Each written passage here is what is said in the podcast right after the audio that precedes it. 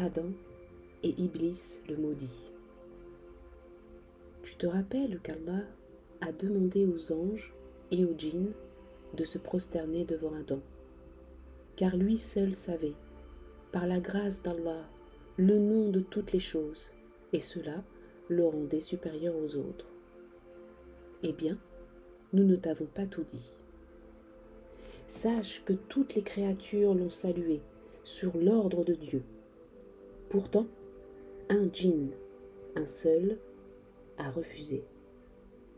Il s'appelait Iblis. Comment avait-il osé désobéir à Allah qui l'a créé et lui a tout donné? Iblis refusa d'obéir, car il pensait être le meilleur. Il pensait que le feu était plus fort que l'argile. Alors, Allah punit Iblis en le chassant et le déclara maudit, c'est-à-dire qu'il fut détesté et rejeté. Pourtant, Iblis demanda que sa punition soit retardée.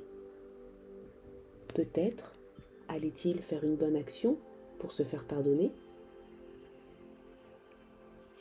Eh bien non, au contraire.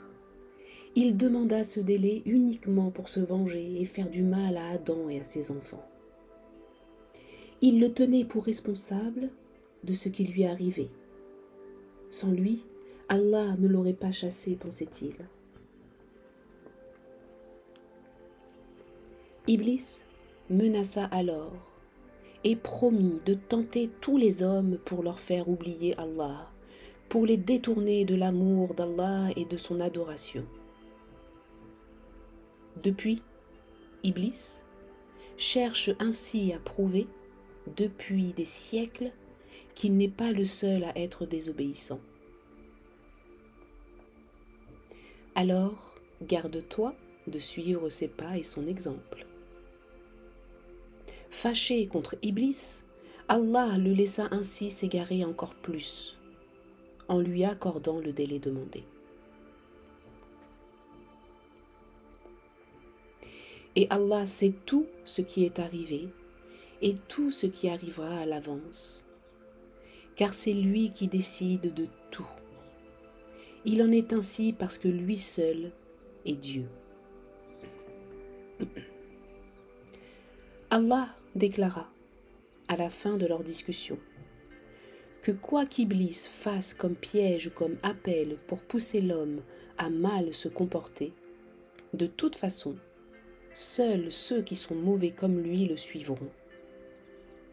Mais ceux qui ont le cœur bon et qui sont croyants resteront toujours dans le bon chemin, celui de l'obéissance, du respect et de l'amour d'Allah toi aussi, pour faire partie des gens qui sont dans le droit chemin, tu dois grandir et faire grandir ta foi en Allah, en obéissant, en écoutant les conseils de tes parents et en remerciant Allah pour tout ce qu'il te donne.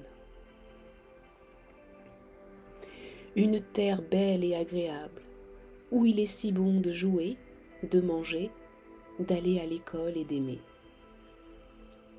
Et si tu fais quelque chose de mal, tout n'est pas perdu. Tu peux demander pardon, car Allah aime pardonner. Vois-tu, Allah a créé la terre pour toi, pour moi, pour tes parents, pour tes amis, pour tous les hommes, toutes les femmes et tous les enfants. Assurément, il nous aime tous et veut que nous soyons heureux. C'est pourquoi les arbres nous donnent des fruits, les vaches donnent du lait, les abeilles donnent du miel, le soleil est si bon et le vent si doux.